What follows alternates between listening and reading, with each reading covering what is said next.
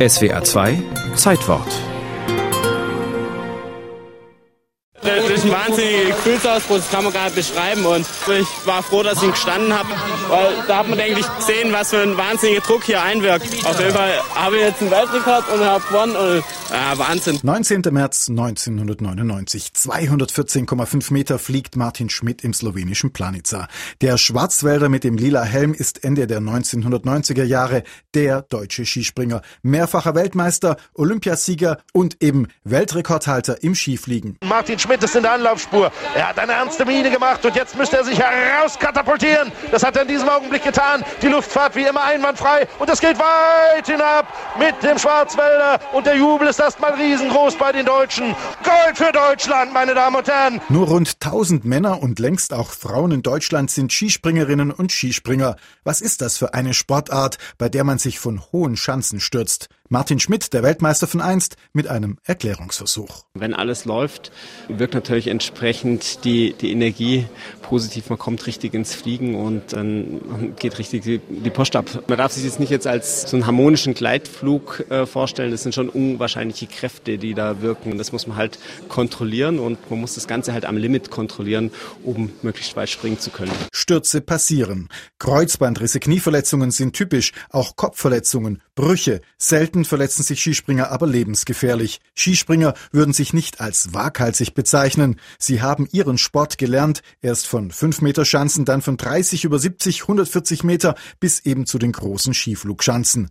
Martin Schmidt, Markus Eisenbichler oder auch Karl Geiger, derzeit Deutschlands bester Skispringer, sind ruhige Typen. Und es ist vielleicht die Gelassenheit, die es braucht, um ein guter Skispringer zu werden, sagt Vizeweltmeister Karl Geiger. Es ist einfach um Skispringen eine sehr feinfühlige Sportart, also das Körpergefühl ist auch jeden Tag anders. Das heißt, jeder Tag muss man sich neu darauf einstellen. Und wenn man jetzt sagt, letztes Jahr war eine sehr gute Saison, kann man nicht zu 100 Prozent daran anknüpfen, weil wenn man immer wieder aufs Gefühl hören muss, das sind dann so schleichende Prozesse, wo man dann so irgendwo einen Fehler einbaut. Am Anfang merkt man noch nicht, dann kann man noch mit viel Selbstvertrauen kompensieren und irgendwann funktioniert es nimmer. Und dann ist ziemlich viel Arbeit einfach wieder in Schuss zum Kommen. Und der Knackpunkt beim Skispringen, alles passiert in Bruchteilen von Sekunden. Der Übergang von der Anfahrtshocke in einen kräftigen Absprung und von dort in die optimale Flughaltung, alles muss wie von selbst gehen, erklärt Olympiasieger Andreas Wellinger. Der Langläufer zum Beispiel, der hat 50 Kilometer auf der langen Distanz, wo er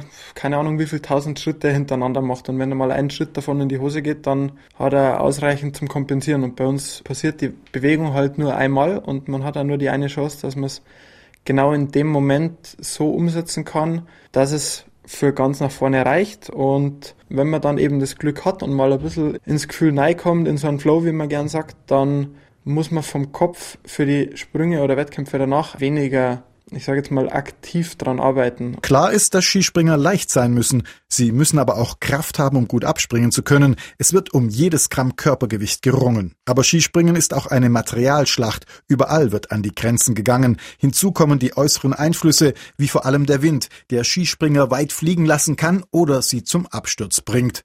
Und am Ende ist Skispringen Kopfsache, erklärt Karl Geiger, der zurzeit in Topform ist. Er weiß, man muss es geschehen lassen. Erzwingen kann man weite Flüge Lüge nicht. Diese Selbstverständlichkeit, die kann man halt nicht erzwingen, sondern die passiert auch irgendwo im Kopf.